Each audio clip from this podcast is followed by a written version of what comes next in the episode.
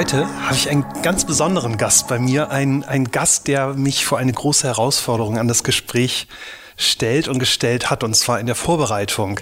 In der Regel habe ich Menschen hier sitzen, ähm, über die ich mit Themen über, oder über die ich äh, mit Themen spreche, die, mit denen ich mich sehr gut auskenne oder äh, zumindest relativ viel weiß. Und heute habe ich eine Person hier sitzen und wir sprechen über ein Thema, bei dem ich relativ ähm, äh, sozusagen ein Novize bin, ein Neuling. Ich habe heute Daniela Hinrichs aus Hamburg hier sitzen. Herzlich willkommen, Daniela. Hallo Panos, ich freue mich auf das Gespräch mit dir. Schön, dass du gekommen bist. Ich freue mich äh, riesig und ähm, der, der Hintergrund beziehungsweise der Grund meiner Einleitung ist, wir wollen heute über Kunst sprechen.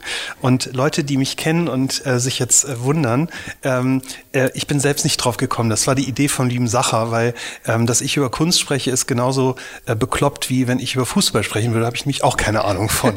äh, umso mehr äh, freue ich mich, dass du da bist und äh, sozusagen mich als ähm, Gesprächspartner auch akzeptiert hast. Und ich habe die letzten äh, zwölf Stunden in einer Druckbetankung versucht, alles zu lernen und zu wissen und zu lesen, was man über Kunst äh, wissen muss. Unglaublich. Ich glaube, ich kann jede Menge von dir noch lernen Na, heute. Bin mal gespannt. Ja, ich auch. ähm, vielleicht kurz zu dir. Ich habe ich hab natürlich ganz viel recherchiert, alles, was ich irgendwie rausge, äh, rausbekommen habe. Und bei LinkedIn hast du geschrieben, I'm an Entrepreneur, Digital Native und an Early Stage Investor. Und du schreibst, du bist eine Beziehung, eine Beziehungsmanagerin und keine klassische Kunstberaterin. Was, was bist du denn jetzt eigentlich? Weil das sind ja ganz viele unterschiedliche Dinge. Das ist das Tolle an dem, was ich mache. Ich kann alles zusammennehmen, was mir Freude bereitet. Mhm. Und du musst wissen, am Anfang steht der Mensch. Ich mag Menschen wahnsinnig gerne. Mhm. Also ich gehe gerne in den Austausch, ich höre gerne zu und ähm, ich interessiere mich für die Geschichten des anderen. Mhm. Und wenn ich zum Beispiel in der Kunst äh, mit jemandem über Kunst spreche oder über ein Kunstwerk oder versuche herauszufinden, was die Person interessiert, dann fange ich natürlich immer an beim Menschen. Mhm. Und äh, das glaube ich und mache ich anders als vielleicht andere Kunstberater, die vielleicht schon fertige Konzepte im Kopf haben. Ich gehe ganz woanders hin. Ich gehe äh, eher in die Emotionen, in das Gefühl mhm. und äh, versuche das so ein bisschen aufzubrechen. Was interessiert die Menschen eigentlich? Mhm. Weil wenn sie zu mir kommen, haben sie etwas im Kopf und wenn sie vielleicht gehen, dann haben sie viel mehr oder andere Sachen im Kopf mhm. und äh, haben den Blick vielleicht geöffnet für etwas, von dem sie noch gar nicht wussten, dass es sie interessieren kann. Mhm. Erlebst du das ähm, oft, dass die Leute Respekt haben, mit dir zu sprechen über, über die Kunst, weil gefühlt würde ich sagen, man hat immer das Gefühl, dass man vielleicht nicht mitreden kann, selbst wenn man ein bisschen Ahnung hat. Also ist dieses Expertenwissen ein, eine Hürde in Gesprächen, die du führst? Ich glaube, man kann zwei, Sachen voneinander trennen. Man kann mich von der Kunst trennen, ganz einfach.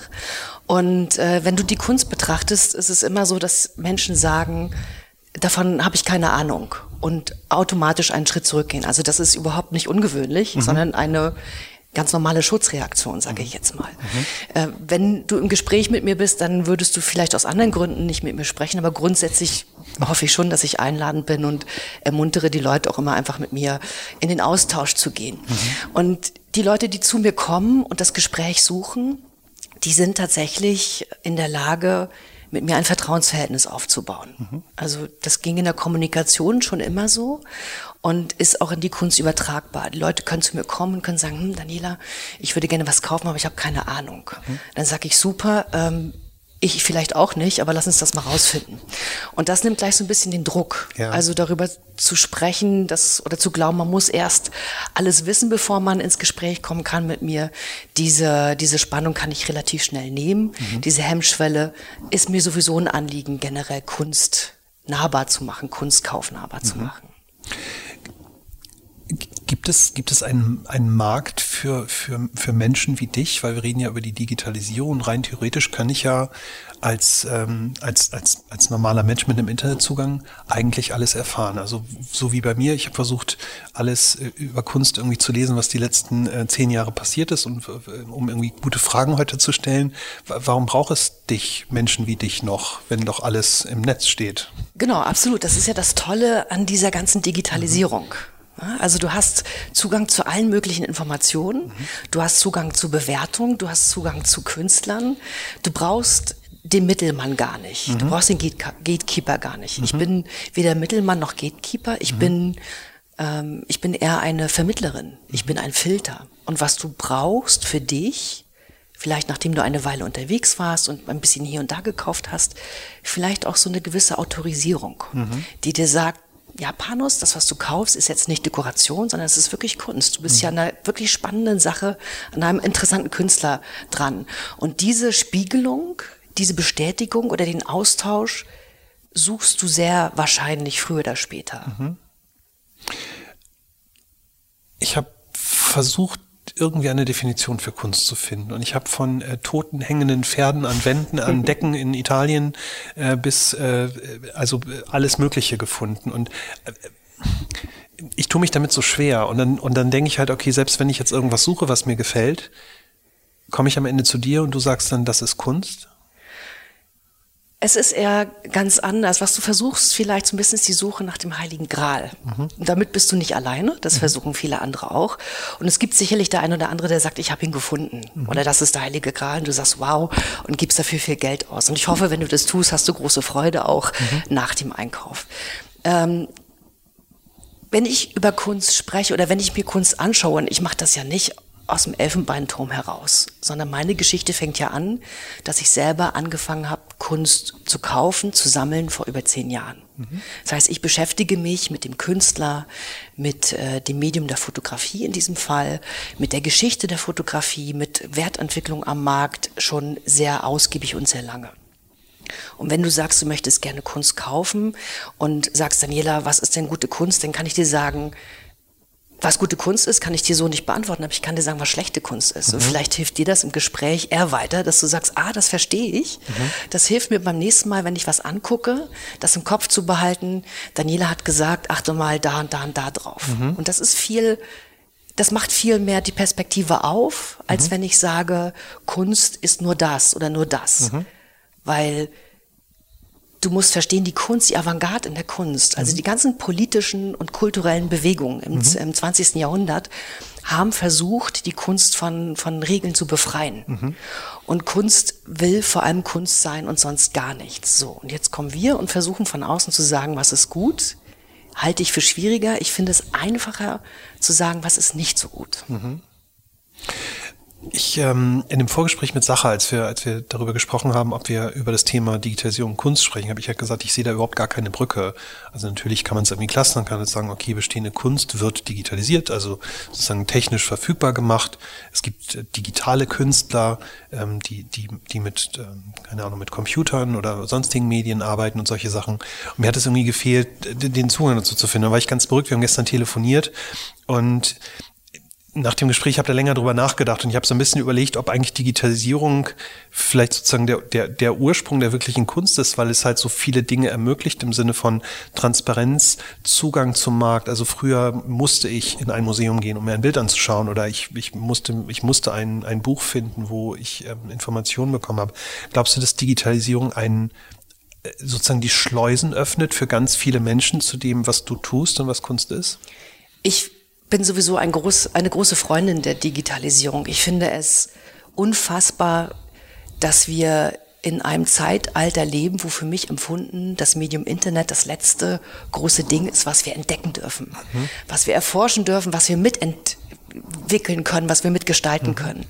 Und die, die ganzen Sachen, die du aufgezählt hast, ähm, Transparenz, äh, Zugang, äh, Verbreitung, das sind alles Dinge, die wir unglaublich dringend im Kunstmarkt brauchen. Mhm. Ja, du hast es ja im Verlagswesen gesehen, du hast es in der Filmindustrie gesehen, du hast äh, einfach die Möglichkeit mit der Digitalisierung eine Demokratisierung auch zu ermöglichen. Und das ist aus vielerlei Gründen ganz, ganz wichtig für diesen Markt.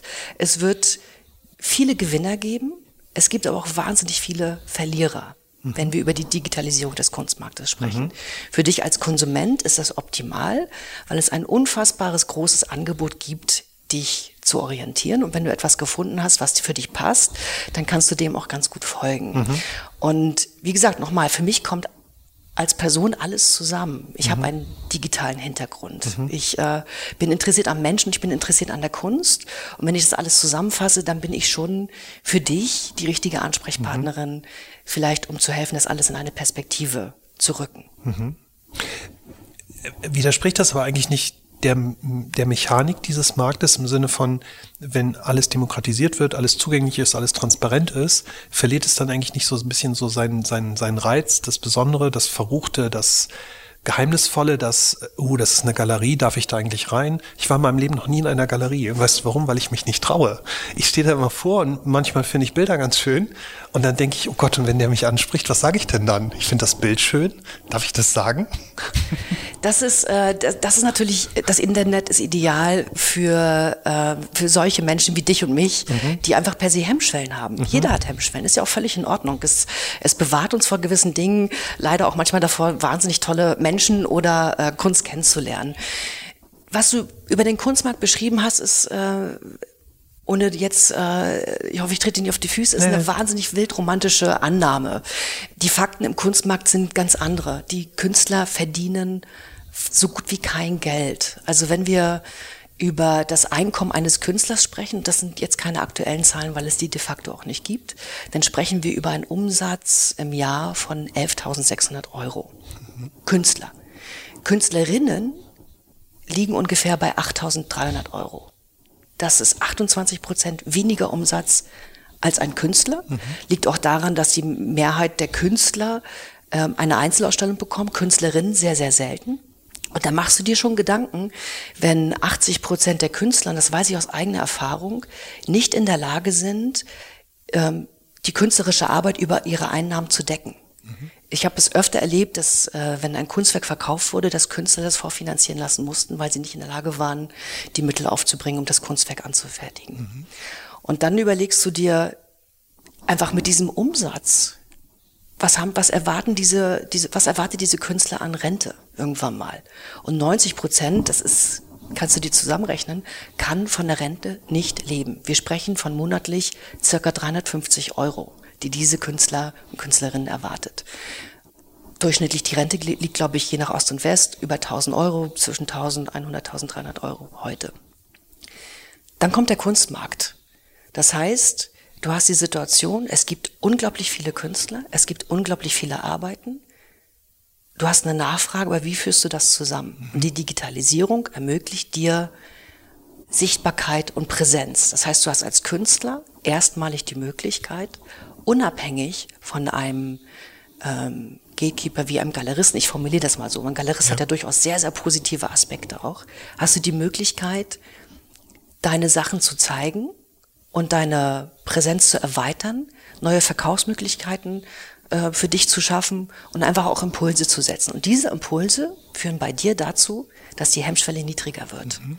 weil du das Gefühl hast, du kennst ein bisschen was über den Künstler, du kannst ihn ein bisschen greifen, du liest ein bisschen was über ihn, er schreibt selber über sich. Ähm, Frage ist natürlich am Ende des Tages, kann der Künstler oder die Künstlerin das? Möchten sie das? Und wenn wir uns die, die Umsatzzahlen anschauen, dann sind viele einfach nicht in der Lage, das zu bezahlen. Mhm. Die können nicht einfach sagen, ich bezahle jetzt jemanden, der meine PR-Strategy macht oder der meine Markenbotschaft macht. Ja. Deswegen glaube ich, die Digitalisierung ist insgesamt ein großer Gewinn mhm. für alle, wenngleich ich auch davon ausgehe, dass derzeit die großen Verlierer bei der Digitalisierung die Künstlerinnen sein werden. Mhm. Ich habe, ähm, du hast, ich, irgendwo hast du es geteilt, ich glaube bei LinkedIn hast du einen, einen Hiscox Online Art Trade Report äh, geteilt und habe ich einen schönen Satz gelesen, ähm, das verlangsamte Wachstum des Online-Kunstmarktes ist keine Überraschung. Und ich habe so gedacht, wieso das verlangsamte Wachstum? Sind wir nicht gerade ganz am Anfang? Das, was du ja gerade beschreibst, müsste ja eigentlich genau das Gegenteil auslösen. Die ganzen ähm, Künstler, die in ihrem Keller sitzen und von, von ihrer Arbeit nicht lesen, äh, leben können, müssten ja jetzt eigentlich Zugang zu einer unfassbaren Nachfrage haben. Gleichzeitig gibt es dann diesen, ich weiß jetzt nicht, wie, äh, wie gut dieser Report ist, das ist der einzige, den ich gefunden habe, ähm, sagt, sagt aus, dass dieser Markt gar nicht mehr so stark wächst also interessiert das das, was die, diese Künstler, die 11.000 Euro im, im Jahr verdienen, interessiert das eventuell zu wenige Menschen? Gibt es einfach zu viel Kunst? Das, das ist das, was ich am Anfang ähm, erwähnt habe. Du brauchst einen Filter. Du mhm. brauchst jemanden, der dir, äh, was heißt du brauchst? Also es wäre ideal, wenn du jemanden hast, der dir sagt, äh, Panos, schau doch mal dahin, das ist Kunst. Mhm. Na, wenn du sagst, ich interessiere mich. Mhm. Wenn du in ein Museum gehst, mhm. gehst du automatisch davon aus, dass das, was da hängt, einen gewissen kulturellen Wert hat. So. Und ich sage, dieser kulturelle Wert kann auch in einem virtuellen Raum sein. Ja? Mhm. So.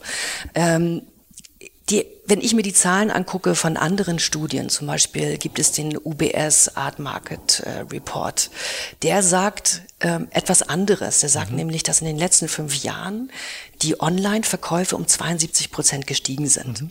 Und wir haben jetzt 2017 einen Umsatz online, also wurde gemacht weltweit von 5,4 Milliarden US-Dollar. Mhm. Das ist schon gar nicht so wenig. Und wenn du weißt, in 2016 lag diese Zahl bei 3,7 mhm. und paar Millionen, mhm. so, also Milliarden. Mhm.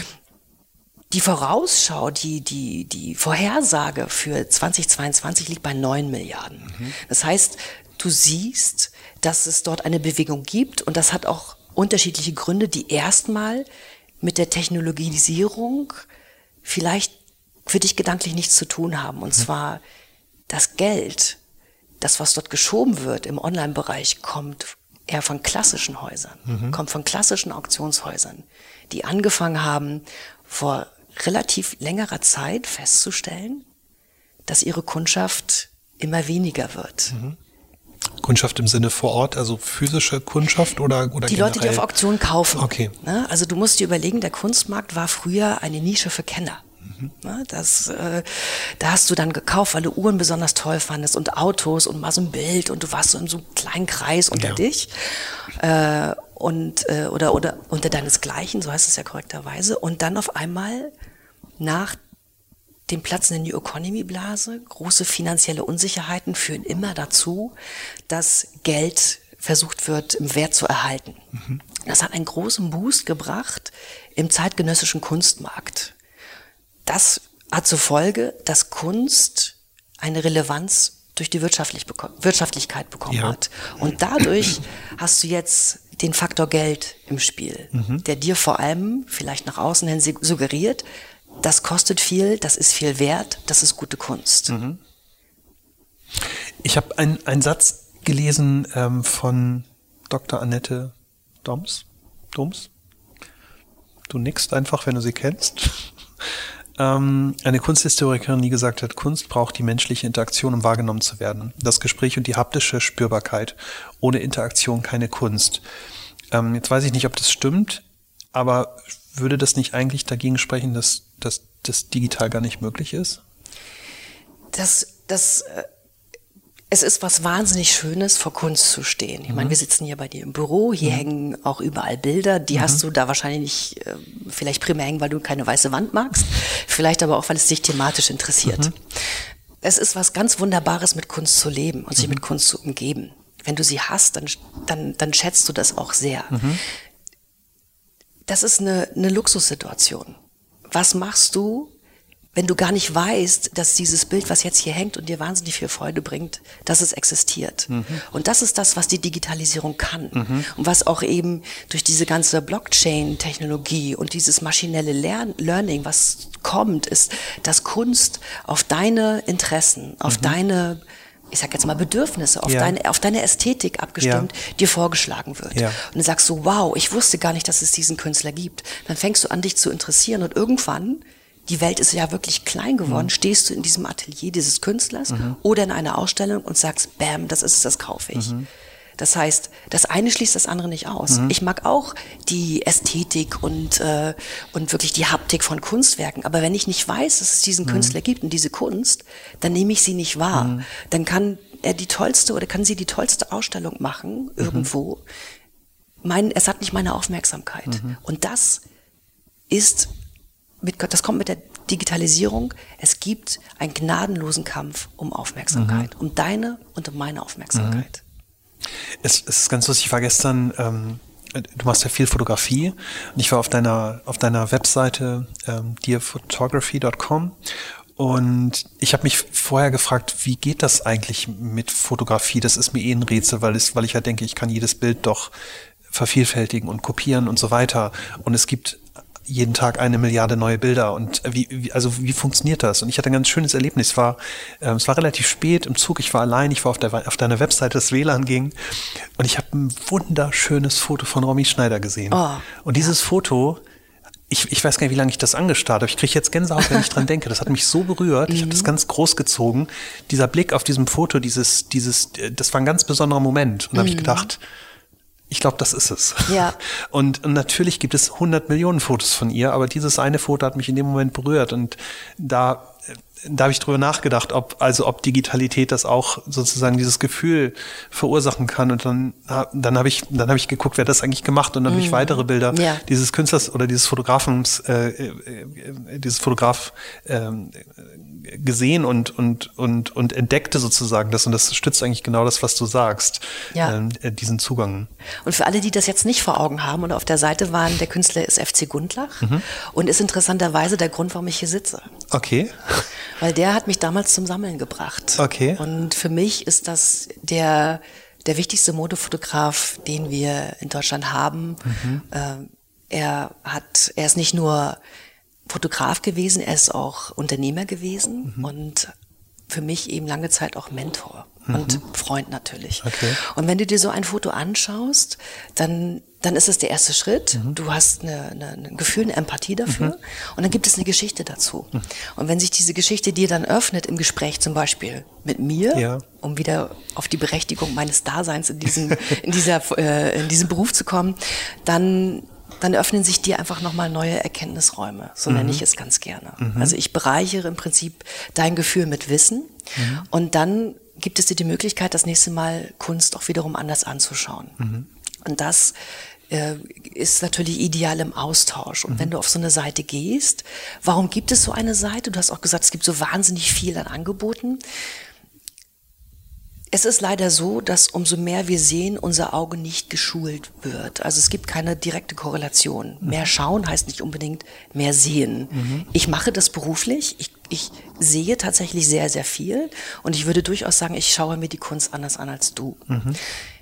Wenn jetzt so, so viele Datenströme sind, so viele Informationen, dann hilft es dir nicht, ähm, ganz viel anzuschauen, um dann zu lernen. Klar. Sondern was wirklich hilft, ist, dich mal drei Stunden lang mit einem Bild hinzusitzen mit mir zum Beispiel, mhm. und dann über dieses Bild zu sprechen. Mhm. Und es gibt einfach wahnsinnig viele Informationen, die du nicht nur in ein Bild reingeben kannst, indem du sagst, das erinnert mich an, das weckt das Gefühl bei mir so, sondern auch Referenzen, die du aus diesem Bild rausziehen kannst. Also, mhm.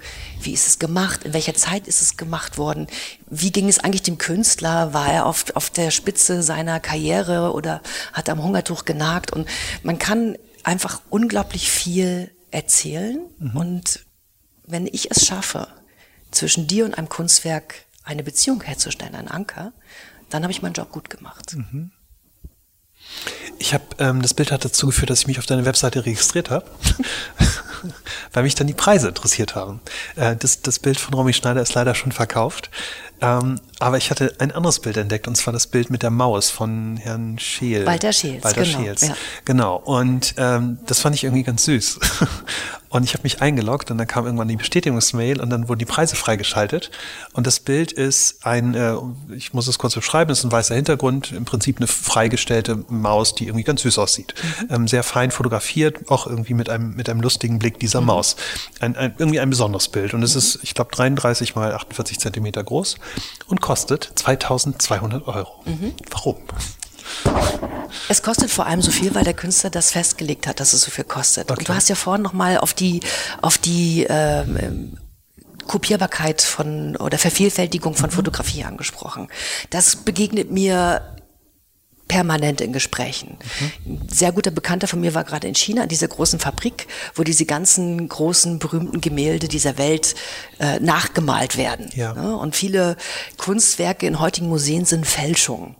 Aber trotzdem hängen sie dort, weil keiner möchte auch das irgendwie anfassen und zugeben, hat eine Fälschung gekauft für viel Geld. Mhm. Was macht die Fotografie, um das äh, als Übersicht zu behalten? Sie idiert, also sie bietet sich an in Edition. Von Künstler zu Künstler variiert das. Es gibt auch Künstler, die gar nicht idieren. Also die sagen nicht, das ist das Bild eins von fünf sondern die signieren nur. Die sagen, mhm. das ist mein, mein Bild, dieses Bild gehört zu meinem Werk, das ist auch wichtig, keine Fotografie kaufen, die nicht signiert ist, mhm. weil dann würde der Künstler später auch sagen, das ist nicht Teil meines Werkes. Ich fand das mal ganz gut, aber so wichtig ist das nachher nicht. Also mhm. Also auf die Signatur immer achten und bei der Fotografie ist eben die Edition wichtig. Mhm. Und bei Walter Scheels ist es so, dass ich finde, er ist ein, er ist überhaupt für mich der beste Porträtfotograf, die wir in unserem Land haben. Mhm. Und bei dieser Tierserie hat er sich gedacht, ich möchte gerne das ähm, Menschliche im Tier finden. Mhm. Und er hat durch diese Tiere so viel gelernt, dass er nachher immer das tierische Menschen gesucht hat. Okay. Und wenn du dir anschaust, wie, die, wie er die Tiere fotografiert hat, dann sind es Persönlichkeiten. Mhm. Und das ist, was gute Kunst ausmacht oder wovon sich schlechte Kunst unterscheidet. Es ist einfach handwerkliches Können. Mhm. Und deswegen zahlst du eben auch diesen Preis dafür. Mhm.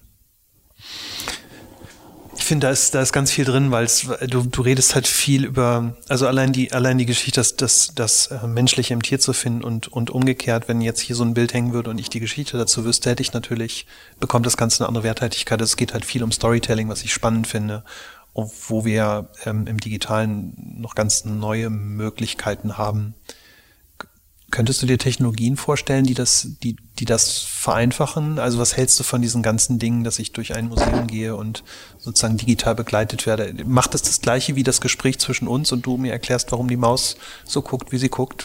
Es ist, es ist einfach eine Bereicherung dessen. Ich, mhm. wenn du, wenn du dich mit zeitgenössischer Kunst beschäftigst, dann macht es auch immer Sinn, in die Vergangenheit zu schauen. Mhm. Da macht es auch immer Sinn zu schauen, wie haben Künstler in Jahrhunderten, in Generationen vor uns gearbeitet? Was hat mhm. die beschäftigt? Was mhm. war die Technik? Wie war die Zeit? Das gibt dir einfach eine Schulung, wie mhm. du ein Kunstwerk betrachtest, wie du dich auseinandersetzt mit Kunst, wie du dich auf sie einlässt und auch eben, wie du, wie du sie wertschätzt. Mhm.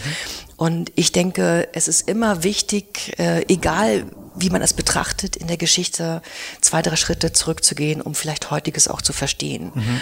Weil es ist einfach heute so. Wir, wir erleben Kunst, die, die jetzt geschaffen wird, die wir sehr wahrscheinlich erst in, in, in 20, 30 Jahren wirklich richtig bewerten können. Mhm. Und dadurch ist so eine Museumsführung immer ein gutes Mittel, sich selber zu schulen, Informationen zu bekommen. Mhm.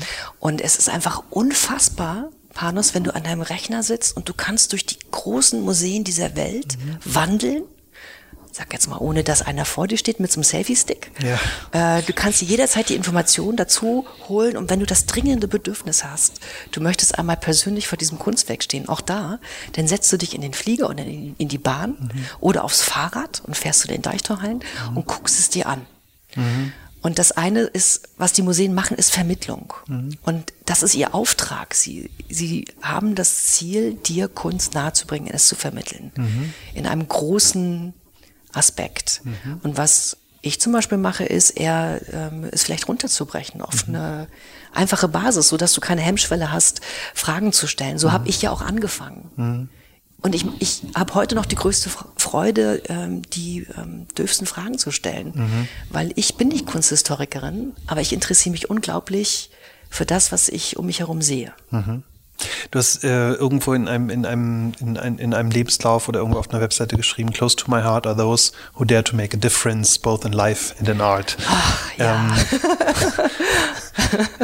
ist, hat, war das sozusagen dein Anspruch, als du, als du angefangen hast? Also wolltest du, was wolltest du denn verändern vor zehn Jahren? Ich habe einfach ein großes Herz für alle, die die, die sich, die gegen, sich gegen Restriktionen, die gegen, äh, das kann man nicht machen, das hat noch nie jemand gemacht, die etwas wagen. Also mhm. Gegen die, gegen die Leute, die sagen, ja, ich probiere das jetzt mal aus und die absolut ins unternehmerische Risiko gehen, ohne zu sagen, das ist mein Exit, da will ich hin, sondern die sagen, da ist eine Sache und ich will auf den Grund gehen und mhm. ich will wissen, was es, was es macht. Was macht es mit meiner Umwelt? Was macht es mit mir? Und ich möchte das unbedingt herausfinden. Und was mir in der Kunst gefehlt hat, nach äh, einigen Jahren des Sammelns und des Austauschs mit Künstlern, war die Wertschätzung. Mhm. Wann, wann wird etwas honoriert, wenn jemand etwas wagt? So, und ich wollte nicht in diesen Kanon einsteigen, äh, ja, in Deutschland, wenn man was macht, das wird alles runtergeschrieben und, und alle haben Schadenfreude, sondern ich habe ein Herz für, für, für, die, äh, für die schrägen Menschen, für die Leute, die etwas sich trauen und die, die wirklich ähm, die Lonely Nuts, weißt du, die irgendwie mhm. dann anfangen zu tanzen und dann lachen einen welche und dann tanzen aber andere mit. Ja. Also die selber auch einen großen Wirkungskreis haben und sich vielleicht gar nicht darüber bewusst sind, wie wunderbar sie sind. Ja. Und das ist für mich immer unterstützenswert in der Kommunikation, beim Investieren, in der Kunst. Mhm. Das wenn es das nicht gibt, wenn das nicht unterstützt wird, dann sind wir auch eine stumpfe Gesellschaft, die aus ihrer Komfortzone nicht herauskommt. Und das ist für mich der schlimmst anzunehmende Status, da zu verweilen. Sind aus deiner Sicht dann Künstler vielleicht die besseren Unternehmer? Jein. Wenn sie Unternehmer wären, dann äh, würden sie wahrscheinlich nicht mehr so gute Kunst machen, mhm. weil sie sich einem Diktat, äh, weil sie sich ein Diktat auferlegen würden, mhm. was allein durch Kommerz und Wirtschaftlichkeit bestimmt wird. Mhm. Und das passiert dem einen oder anderen vielleicht auch mal, weil mhm. er, wenn er ein Bild verkauft, dann muss er schon große Kraft haben zu sagen, ich setze diese Serie jetzt nicht sofort, weil ich weiß, ich kann dieses Bild an 100 Anwaltskanzleien oder in Ärzte, äh, Prax, in Arztpraxen verkaufen, sondern für mich ist das Thema abgeschlossen. Ich widme mich, mich etwas Neuem. Mhm. Das braucht eine gewisse Portion Wahnsinn, mhm. aber auch unterscheidet das das unterscheidet den Künstler von uns beiden. Mhm. Dieses absolute autark sein wollen in seiner Kunst. Das steht, glaube ich, so ein bisschen dem Unternehmerischen im Weg, mhm. weil da ja ganz klar neben der Selbstverwirklichung auch kommerzieller Erfolg ähm, einhergeht. Ja, ich denke ich denk das oft, ähm, wir haben ja viel mit, mit Geschäftsführern von größeren mittelständischen Unternehmen zu tun und da, ich, ich wünsche mir da oft mal ein bisschen mehr Punk in der Geschäftsführung, ein bisschen mehr verrückt sein und ein bisschen mehr tanzen. Und ähm, finde das halt, ich sehe das genauso, dass äh, wir kommen nur zu neuen Ufern und zu neuen Dingen und zu neuen Geschäften, zu neuen Innovationen, wenn halt einer aufsteht und tanzt. Und wenn alle sitzen bleiben und sagen, hier wird nicht getanzt, dann bauen wir halt weiter Dieselautos, ist es halt. Ja, und wir haben schon immer Künstler, ähm, ich sag jetzt mal, benötigt, gebraucht, in Anführungsstrichen, weil sie uns geholfen haben, das, was gerade in der Weltgeschichte passiert, ähm, zu verstehen, ja. indem sie äh, in der Mode zum Beispiel auf, äh, wenn in Kriegszeiten, schwierigen Zeiten, fang, fängt die Mode oft dran äh, zu reagieren, dann wird es oftmals sehr, äh, sehr weiblich, sehr feminin, mhm. äh, blumenhaft. Äh, die Künstler helfen uns, Vergangenes zu verdauen, sie helfen uns aber auch in die Zukunft zu schauen und mhm klar, es ist auch so ein bisschen wildromantisch, wenn man sagt, die Künstler sind, sind immer dort, wo neue Stadtteile entstehen. Es ist aber auch aus der Not geboren, dass sie teilweise sich ja gar nicht die Mieten leisten können. Ja. Also das ist jetzt sehr verallgemeinert. Natürlich gibt es auch Künstler, denen geht's wahnsinnig gut. Mhm. Aber jetzt so mal in der Verallgemeinerung gehen Künstler dorthin, wo sie sich die Mieten leisten können für äh, Wohnungen, für Ateliers. Und äh, damit schaffen sie aber auch neue Lebensräume. Mhm. Erst kreative Lebensräume und die füllen sich dann nachher einfach mit anderen Sachen. Mhm. Was wiederum dann ähm, ja zu einer Entwicklung des Stadtteils führt und auch wiederum bedeutet, äh, dass auch dort irgendwann vielleicht mal der Moment ist, wo man äh, das, den Stadtteil leider verlassen muss, weil es einfach finanziell nicht passt. Mhm. Und das ist wirklich, das ist wirklich schade. Mhm. Und da fehlt mir die Wertschätzung. Mhm. Ich möchte Künstler viel stärker unterstützt wissen in dem, was sie tun. Mhm. Äh, und wenn ich das im Gespräch mit dir bewirken kann oder mit den Leuten, die jetzt zuhören, dass sie sagen, ja, hm, vielleicht rede ich nicht nur über Kunst und stehe vorm Kunstwerk, sondern vielleicht kaufe ich auch einfach ja. mal was, weil ich damit wunderbare Dinge in Gang setze. Mhm. Ich, ähm, ich muss leider die Frage stellen, ähm, was, was hast du von dieser Banksy-Aktion gehalten in dem Auktionshaus, wo das Gemälde zerstört wurde, das Bild zerstört wurde, ähm, zum Zeitpunkt des Zuschlags? Also Kunst ist dann besonders oder Kunst zeichnet sich dann auch aus, wenn es, wenn es ähm, von Skandalen zum Beispiel mhm. geprägt ist, wenn es Aufsehen erregt. Das versuchen einige mit Pornografie, das versuchen andere mit äh, Aktionen. Und ich denke hier, für mich ist Banksy nicht ein Künstler, sondern eher ein Künstlerkollektiv. Ich finde es von verschiedenen Perspektiven angeschaut mega spannend. Mhm. Also ich finde mega spannend, wie der, wie das Kunsthaus hat, ja mitgemacht hat bei dieser Auktion. Ich mhm. finde mega spannend, wie der Kunstmarkt im Prinzip vorgeführt werden mhm. soll, indem ein Wert zerstört wird, ähm, aber damit ja das Gegenteil geschaffen wurde. Es hat ja mehr Wert jetzt noch, ja. weil alle so viele Leute darüber gesprochen haben. Ja. Und was wir hier sehen, ist par excellence die Mechanismen des Kunstmarktes. Mhm. Also Aufmerksamkeit schaffen, dem vielleicht auch noch politische Bedeutung geben, äh, Geld mit ins Spiel bringen und dann irgendwie äh, dem einfach noch eine neue Bedeutung wieder hinzuzufügen. Mhm. Und ein bisschen das Rätselhafte dabei offen lassen. Mhm. Wer ist Banksy? Äh, wer ist die Käuferin? Äh, was passiert jetzt damit? Mhm. Und natürlich möchte jeder, der sowas gesehen hat, sich auch mal angucken. Mhm. Und die Frage ist natürlich, war das jetzt Sinn oder nicht Sinn, dass das äh, Bild sich nur zur Hälfte zerstört hat? Mhm. Weißt du? Ich habe ähm, ich hab irgendwo gelesen, dass, ähm, ich glaube, Banksy hat ja ein, eine, eine Organisation gegründet, eine Agentur gegründet mit dem Namen Pest Control, die letztlich dann dafür sorgt, ähm, die, die Echtheit sozusagen zu zertifizieren. Ich habe gelesen, dass in dem Moment, wo das Bild zerschreddert wurde oder auch nur halb zerschreddert wurde, die Zertifizierung, also sozusagen, dass das ist ein echter Banksy abgelaufen ist und im Nachhinein Pest Control dann doch wieder gesagt, jetzt ist es doch wieder einer. Ist dann eigentlich dieses Zeichen gegen Kommerzialisierung von Kunst dadurch nicht direkt wieder obsolet und aufgehoben worden?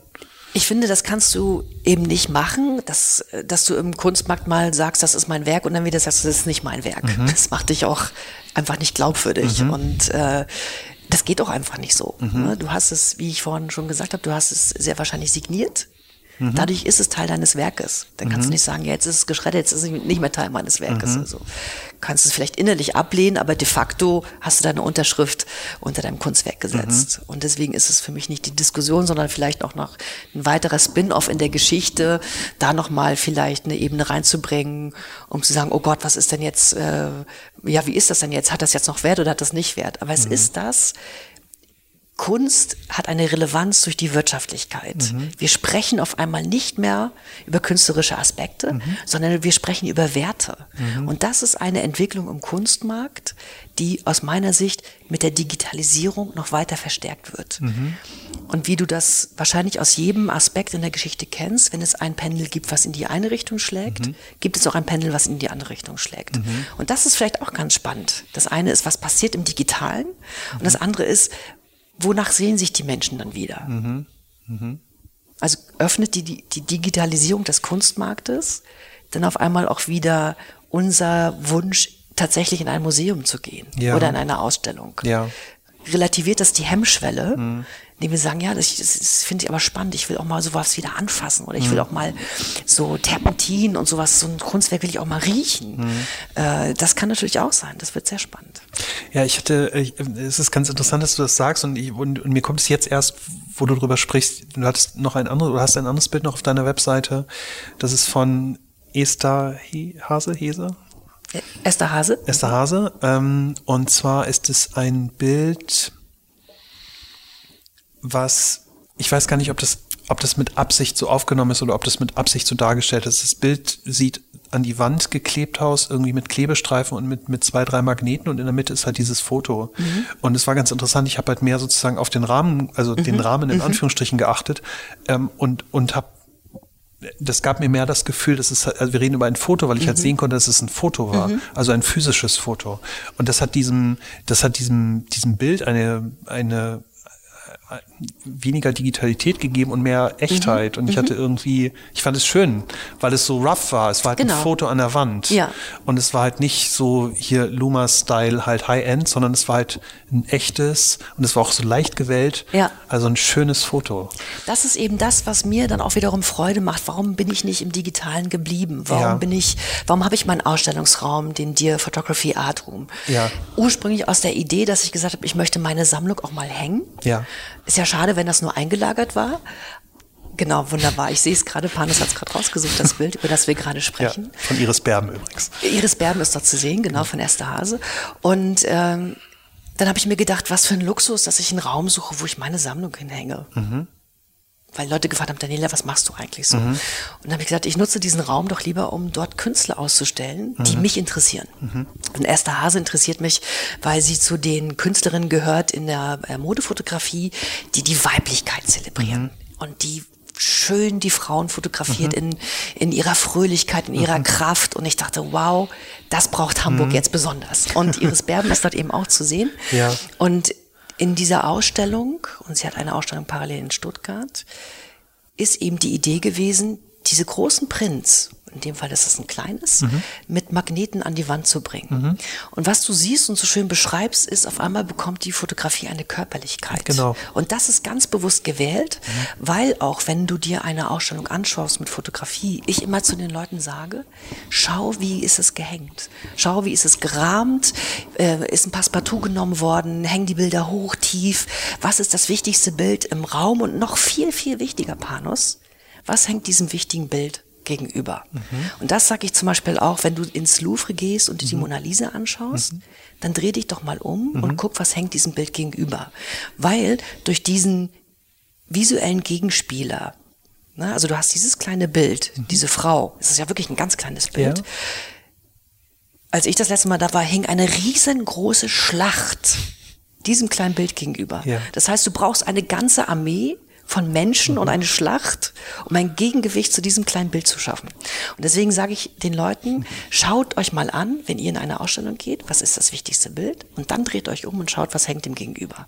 Weil dieses andere Bild trägt das wichtigste Bild. Und so ist es eben auch bei mir in der Ausstellung.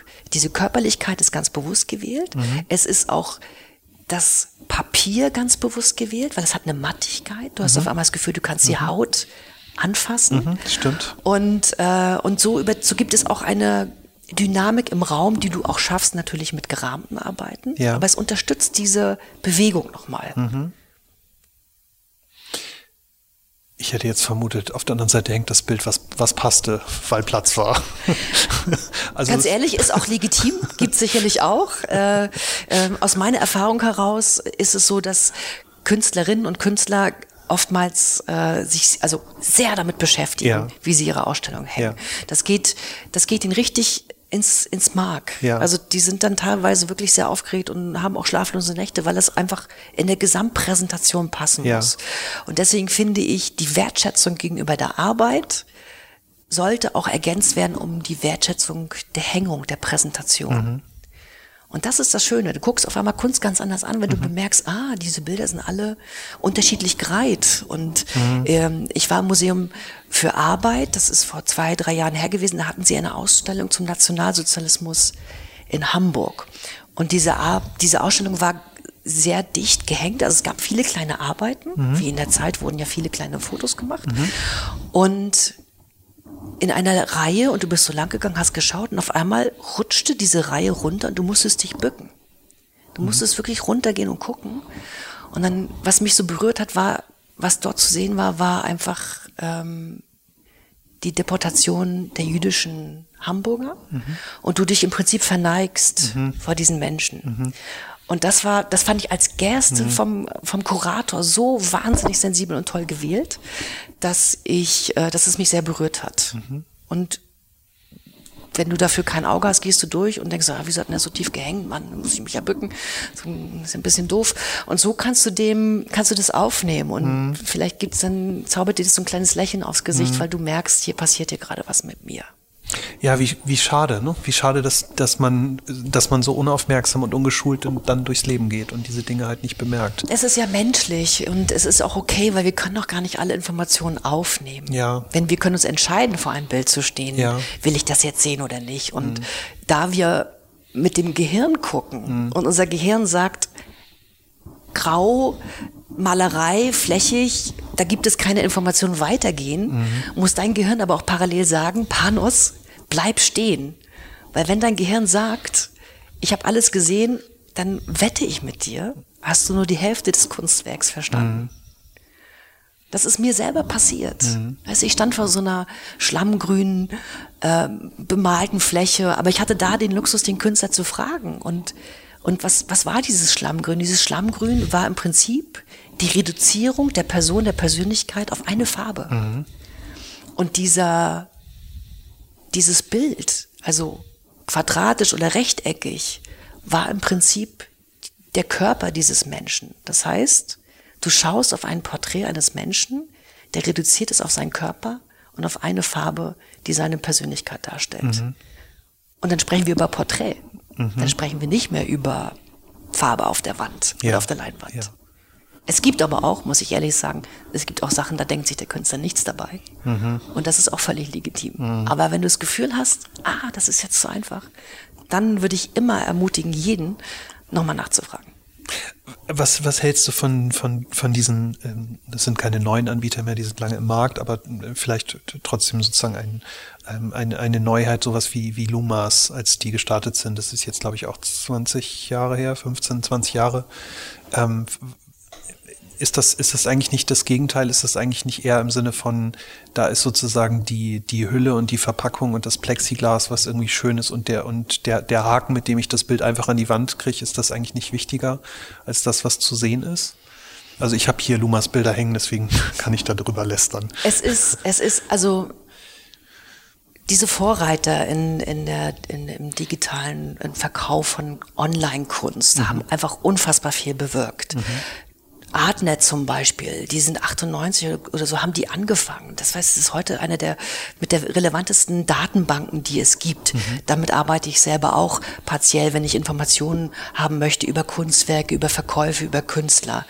Äh, oder Saatchi. Saatchi Art ist ja ähnlich mhm. wie Lumas. Charles Saatchi hat äh, einfach eine, eine Plattform gemacht, auf der jeder Künstler oder mhm. jeder, der künstlerisch arbeitet, seine Arbeiten hochladen kann und zum Kauf anbietet und hat seinen Namen dazu gepackt.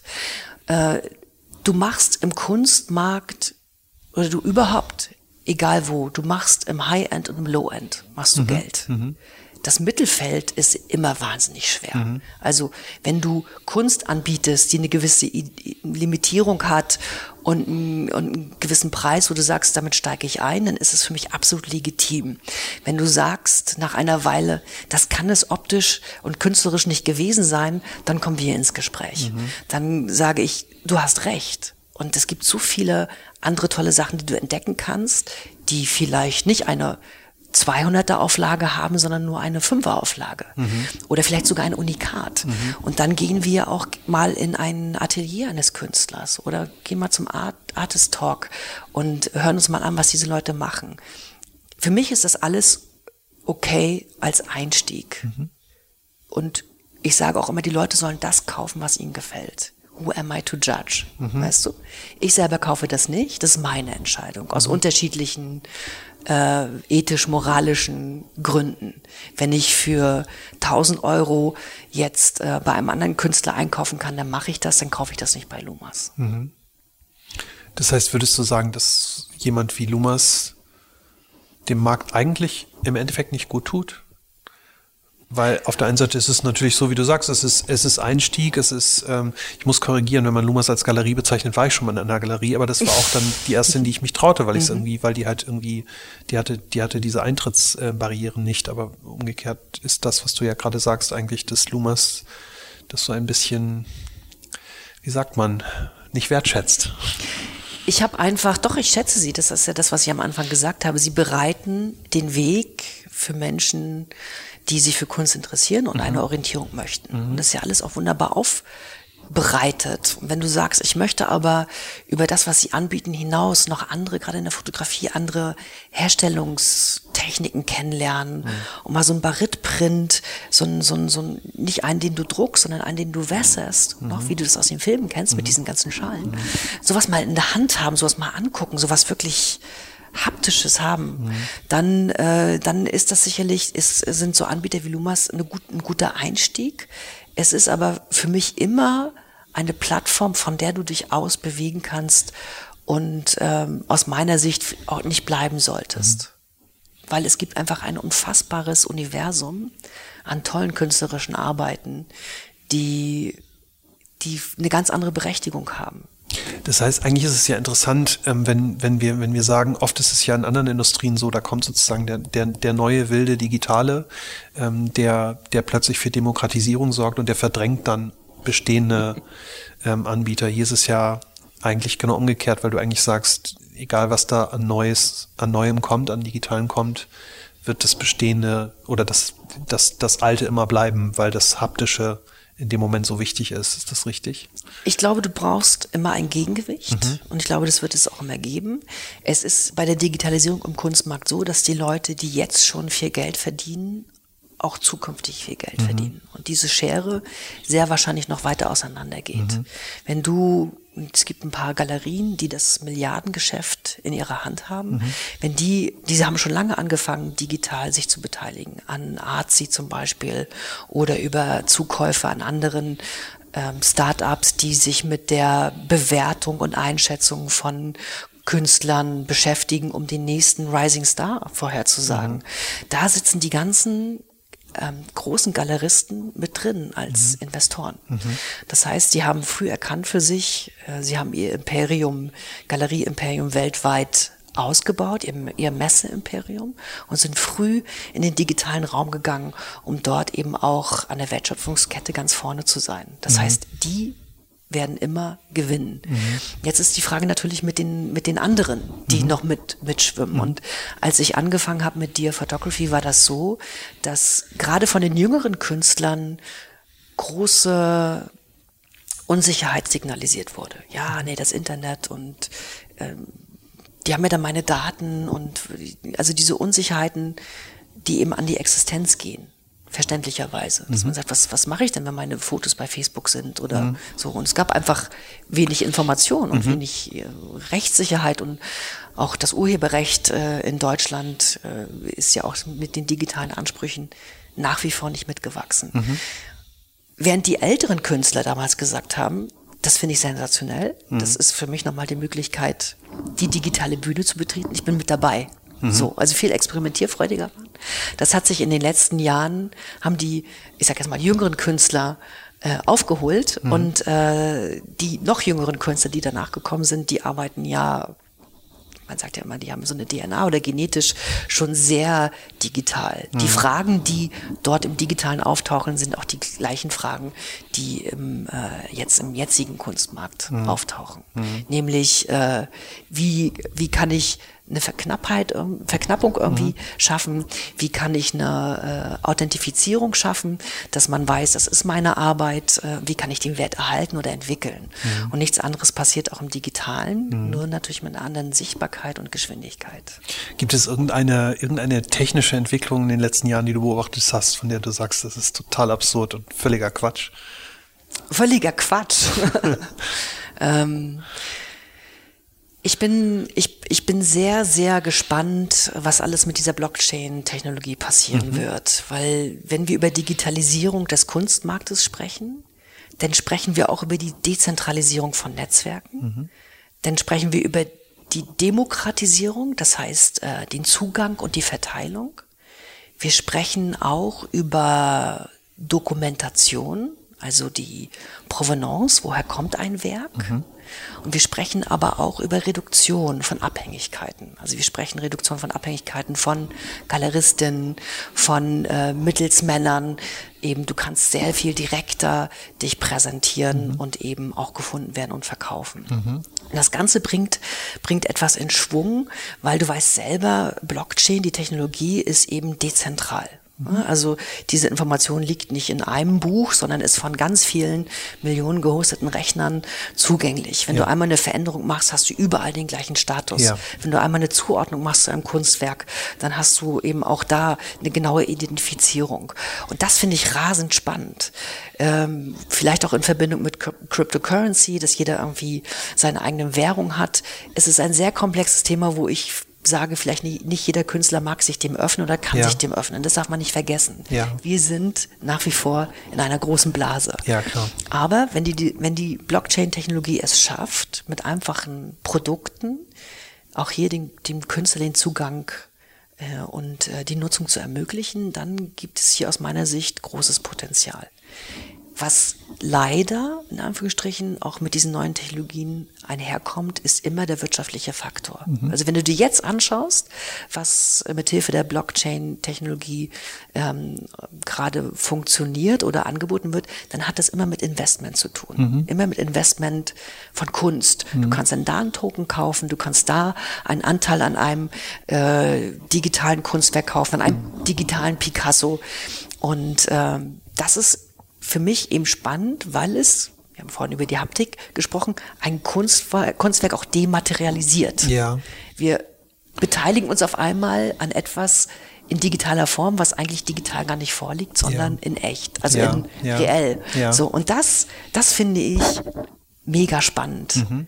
Das zu verfolgen und äh, eben auch, wie die Menschen darauf reagieren. Wie wird mhm. das genutzt? Das ist ganz interessant. Wir hatten vor ein paar Wochen hier intern ähm, eine, eine Veranstaltung zum Thema Blockchain. Wir haben das, wir haben die Technologie relativ auseinandergenommen, weil weil halt auch viel Buzzword-Bingo darum gespielt wird und, und viele, viele, viele Anwendungen, die es da gerade draußen gibt, halt auch einfach unsinnig sind. Dafür brauche ich keine Blockchain. Und uns sind sehr wenige Bereiche eingefallen, in denen Blockchain Sinn macht. Und wenn ich das jetzt so re rekapituliere, ich bin nicht auf Kunst gekommen, aber ähm, es macht total Sinn, das dort einzusetzen.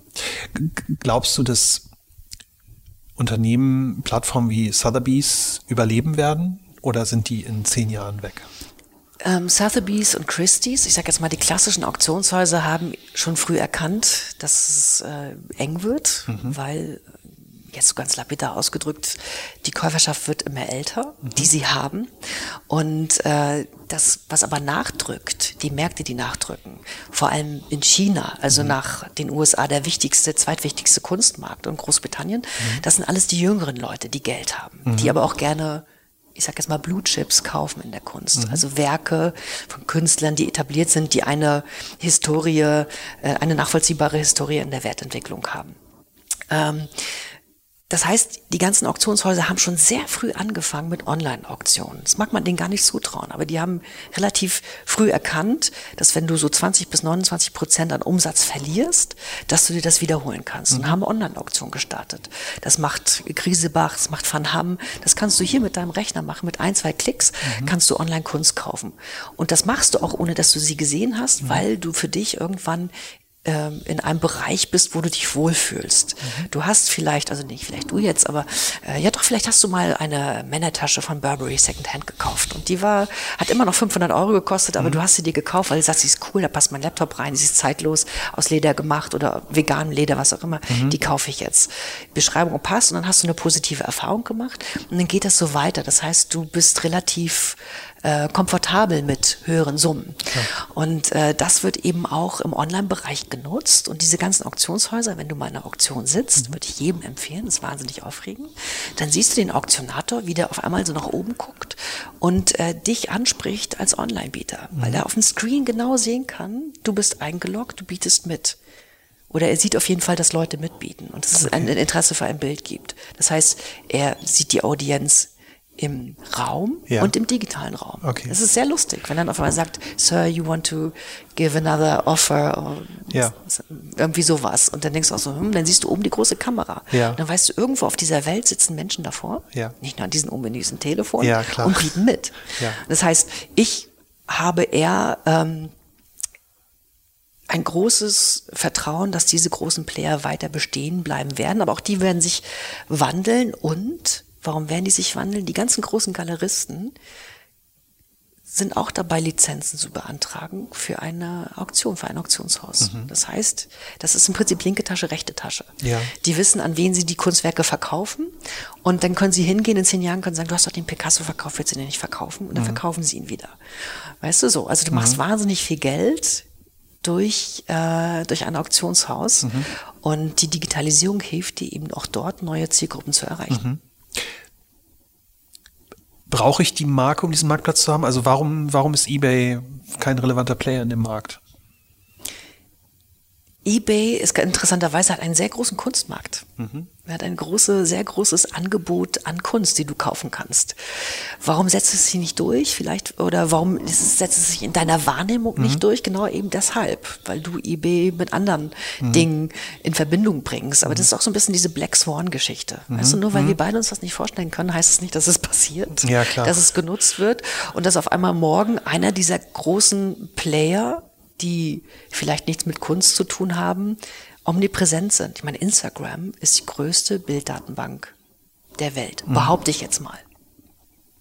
Kann klingt, so, klingt ja, gut. Nee, klingt, äh, klingt gut ja. klingt und was daraus alles entstehen kann, ich selber habe Verkäufe über Instagram, mhm. indem ich äh, Kunst zeige oder über Kunst spreche oder auf die Kunstkolumne aufmerksam mache. Weil die Leute sich dort interessieren. Mhm. Was es eben braucht, ist wieder den Filter. Dass du sagst, oh Gott, wo soll ich da anfangen? Ja. Da komme ich ja von, von dem einen zum anderen und dann treffe ich gar keine Entscheidung, weil ich gar nichts mehr weiß mhm. oder nichts mehr sehe. Ja.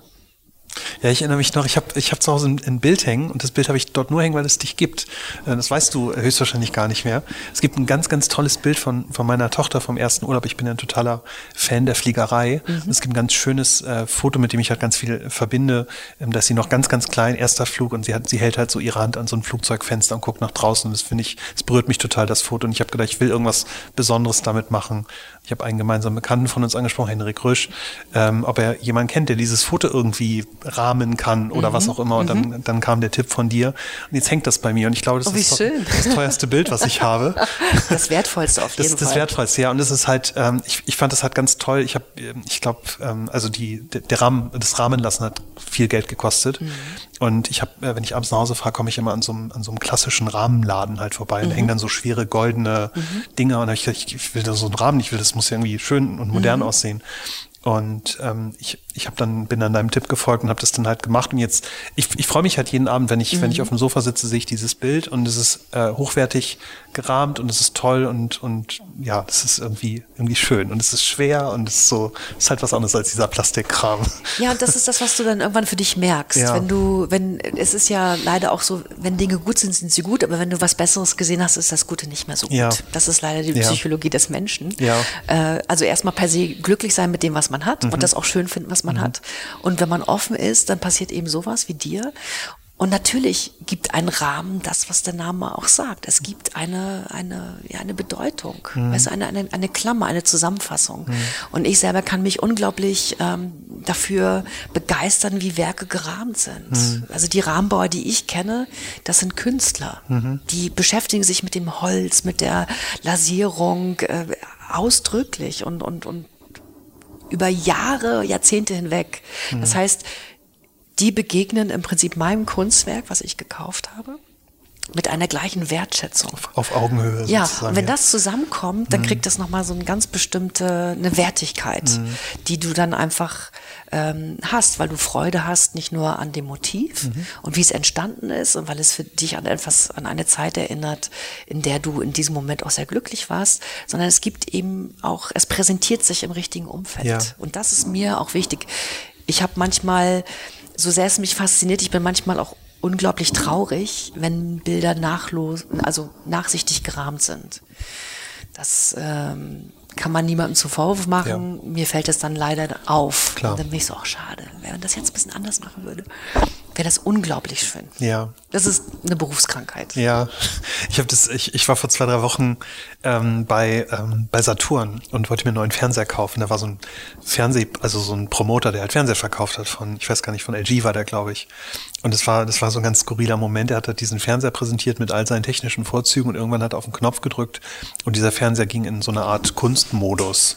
Und dann war da irgendwie die Mona Lisa zu sehen und dann erzählt er halt von diesem, von diesem Display, was sozusagen auch Kunst ist. Und ich fand das, ich fand das so skurril, dieses, dieses, ähm, dieses Zusammentreffen, dieser Raum, dieser Ort, dieser Mensch, der über dieses Bild gesprochen hat und dann diese, das fand ich, äh, das fand ich ganz, ganz, ganz schlimm. War das, war das, also ohne Markenwerbung jetzt zu machen, war das ein, ein, ein Bildschirm, der mit P anfängt, ein Bildschirmhersteller, der mit P anfängt? Nee, das war ein LG und daneben war der von Samsung, The Frame. Mhm, und irgendwie die, genau, ich glaube, ja. die können mhm. das irgendwie beide ja. und haben halt diesen, diesen Modus.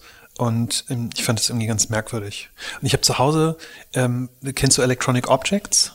Das, das war mal ein Startup aus New York. Die haben im Prinzip ähm, Computermonitore genommen und haben die so modifiziert, dass die genau das Gleiche können. Mm. Das sind im Prinzip mm. ähm, also Displays, die im mm. Netz hängen. -hmm. Und die hatten damals halt den Plan, Kunst elektronisch zugänglich zu machen. Also dann konnte man irgendwie für 29 Dollar war man sozusagen äh, Mitglied und dann wurden einem dort Kunstwerke gepusht, aber man konnte halt auch eigene Bilder ähm, zeigen. Ich habe ich, ich komme da halt gerade nur drauf, weil ich, weil wir über den Rahmen sprechen. Ich ja. denke halt gerade, kann oder darf sich sowas eigentlich durchsetzen, weil es ist eigentlich dem Werk nicht angemessen. Es ist ähm, spannend, wenn du dir in vielen Haushalten ein, die einen Fernseher haben. Mhm. Ich habe keinen. Mhm. Wenn du dir das anschaust, wie groß diese Formate sind. Mhm.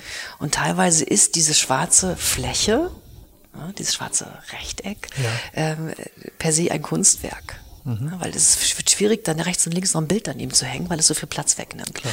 Insofern haben natürlich Hersteller von Bildschirmen schon verstanden, dass wenn ich etwas hinhänge und ich gebe dem einen Rahmen, mhm. die Menschen das vielleicht lieber machen, mhm. als ich noch einen weiteren Fernseher, so eine große Scheibe irgendwie mhm. an die Wand zu bringen. Das ist interessant, ist ein ganz interessanter Zug, weil auch diese, wie diese Oberfläche gemacht worden mhm. ist, wenn sie, wenn du ein Bild reinmachst, sieht es ist halt ein digitales Bild. Also es wirkt nicht wie ein Fernseher. Ja, ne? Also ja. versucht, dieser, dieser Fernsehbildschirm versucht etwas anderes zu sein. Und äh, ja, das kann insofern funktionieren, wenn du einen Bildschirm brauchst und wenn du vielleicht Kunst drumherum hast. Mhm. Wenn du auf Menschen triffst wie mich, die gar keinen Fernseher haben, dann dann ist es äh, ist eher schöner, an Bildern zu schauen. Ja. ja.